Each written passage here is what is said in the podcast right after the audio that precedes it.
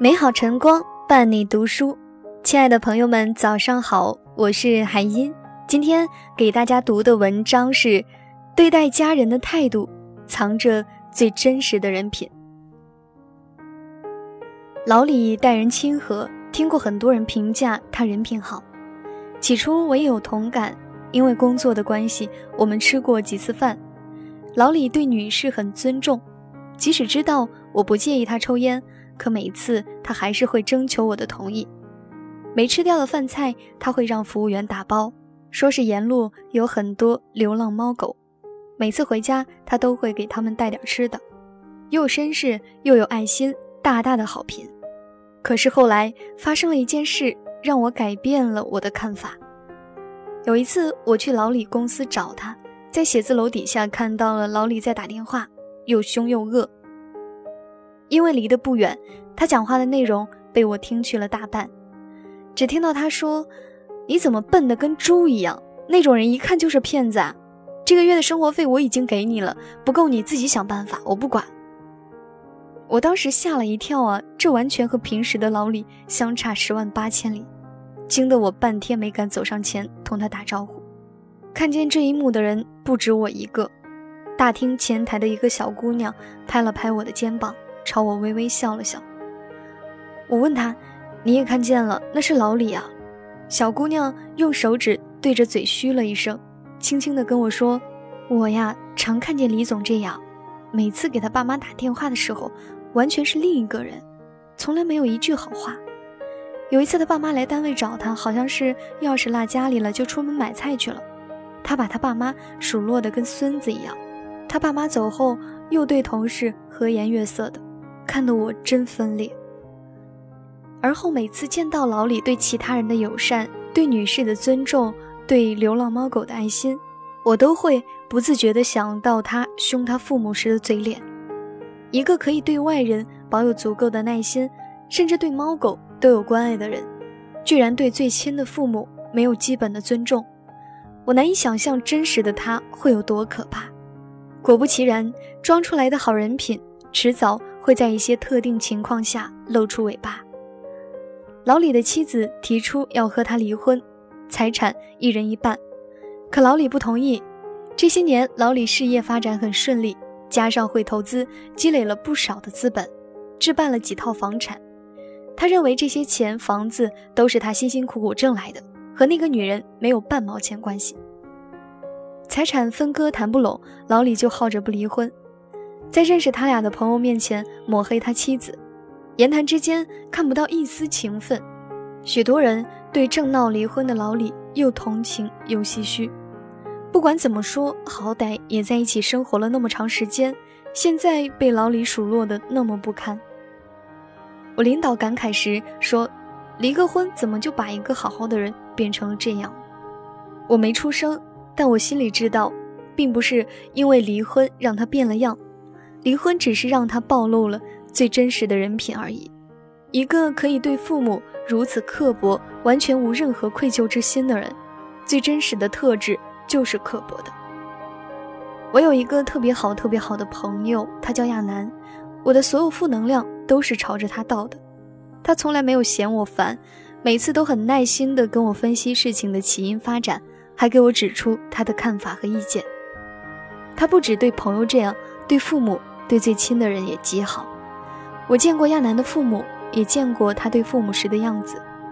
他母亲有脂肪肝，又非常爱吃动物内脏。每次亚楠看见他母亲的饭桌上又摆上了动物内脏，就会像哄小孩一样跟母亲说：“再这样吃下去，可就真抱不到你的外孙喽。”然后拨了一两块到母亲的碗里，只能吃两块，然后就把那盘菜收走了。亚楠的父亲退休后，亚楠买了一台电脑，让他爸闲来无事的时候，可以在游戏 QQ 上玩玩斗地主。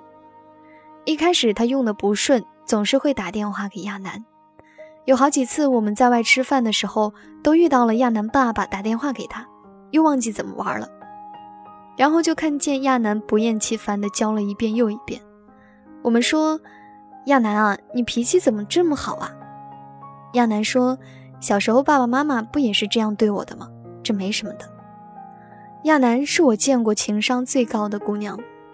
有很多人说，所谓的情商高，就是给人舒服的感觉，不会锋芒毕露，懂得把握分寸尺度，有很好的情绪管理。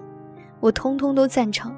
可是，如果这些特质只是针对外人，而不包括父母，在我看来，那是称不上情商高的。只不过是在外学习了一点为人处事的规则，知道如何与人交流相处，可以获得称赞和利益而已。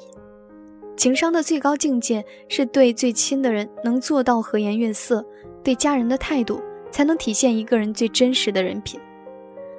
我爸妈今年都退休了，时不时啊总会来合肥看我。今年十月他们来了一次，他们这一次是带着任务来的。就是劝我赶紧生孩子，一回两回，我说我自己有打算；三回四回，我就不耐烦了，没好话也没有好脸色。我妈说，爸爸妈妈也是为了你好，你现在年纪不小了，晚生对身体不好恢复啊。再一个，我们不是还年轻吗？还能给你带带，赚钱不容易，不要老想着你有钱可以请月嫂。我看着我妈担忧的样子，实在是愧疚。这么多年，我说了多少伤她的话呀，做了多少伤她的事啊！每次我俩吵架了，总是妈妈主动来跟我道歉和好，我还一个劲儿的埋怨她啰嗦，管得宽。中国人常说百善孝为先，可是实际情况貌似和这个美德有些差距。总有很多人对家人缺乏耐心，失去了最基本的道义和教养，然而对外人却关爱有加，充满了各种善意。子夏问孔子：“什么是孝？”孔子说：“孝子之有深爱者，必有和气；有和气者，必有愉色；有愉色者，必有婉容。保持如此和气、亲切、愉快的表情，必须出自内心的纯孝，故是最高层次的孝道。我们为什么会对越亲的人越没耐心，越容易生气发火？心理学上研究发现。因为我们完全没有意识到对家人的期望值过高了，我们对别人充满耐心，是我们已经假设了别人不太了解自己，要取得了了解和配合，就是需要充分的沟通的。但对亲密的家人，我们局限的认为他们就该理解和支持我们，不在我们心烦意乱的时候问那么多问题。我们想要做的任何事，他们都应该无条件的支持。这是自私的苛求啊！谁也不是谁肚子里的蛔虫，受过的教育、经历过的时代完全不同，互有局限是很正常的一件事。面对家人，我们容易陷入一种单线思维，单线思维使我们把自己的主观想法强加于自己或别人身上。比如，你是一个不婚主义者，父母啊，却迫切的希望你能早日结婚。他们也能早日抱上孙子，你非要父母接受你的这种观念，在争执过程中，一旦忘记了怎样好好说话，宣泄压力的过程中，就会出现自伤和伤人的现象。在你转发所谓情商高就是让人舒服的时候，记得让父母也舒服舒服；在你转发最大的修养是知人不评人的时候，记得也不要吐槽父母守旧的观念。在你转发最好的感情是懂你的不容易的时候，记得也理解理解父母的不容易。即使是你的脸再贵，你的身体再贵，你的时间再贵，也贵不过父母给你的生命，也贵不过家人给你的关怀。收起你对至亲的坏情绪吧，那样子真不好看。一个成熟的人才会意识到，外人终归只是你生命中短暂的过客。家人永远是你最大的依靠和最宝贵的财富。对家人好，你有的不只是孝和善，更有的是你立世为人的品格。好了，今天要给你读的文章就是这些了，非常感谢你的聆听。节目的最后有一首歌要送给你，来自于谢安琪的《年度之歌》。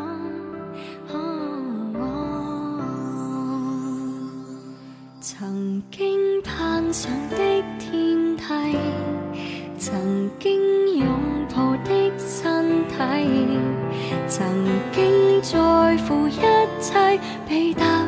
摧毁刹那比刹更细良夜美景没原因出了轨来让我知一切皆可放低。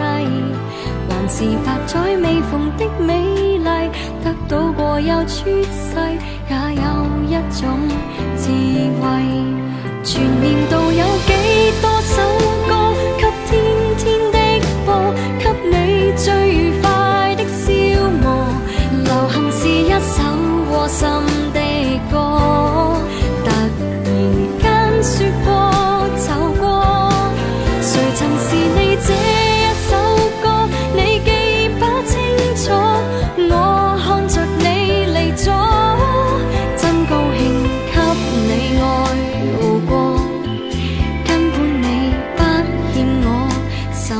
么。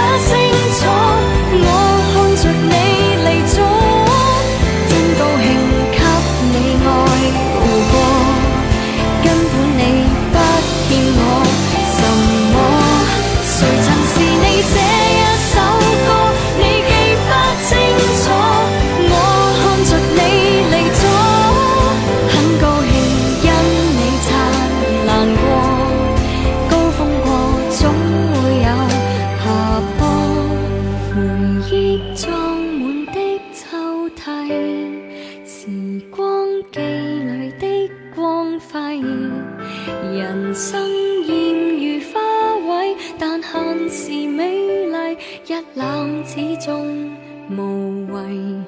回望昨天劇場心不見底，還是有幾幕曾好好發揮。還願我懂下台的美藝，鞠躬了就退位，起碼得到敬禮。誰又妄想一曲一世，讓人衷心都答应。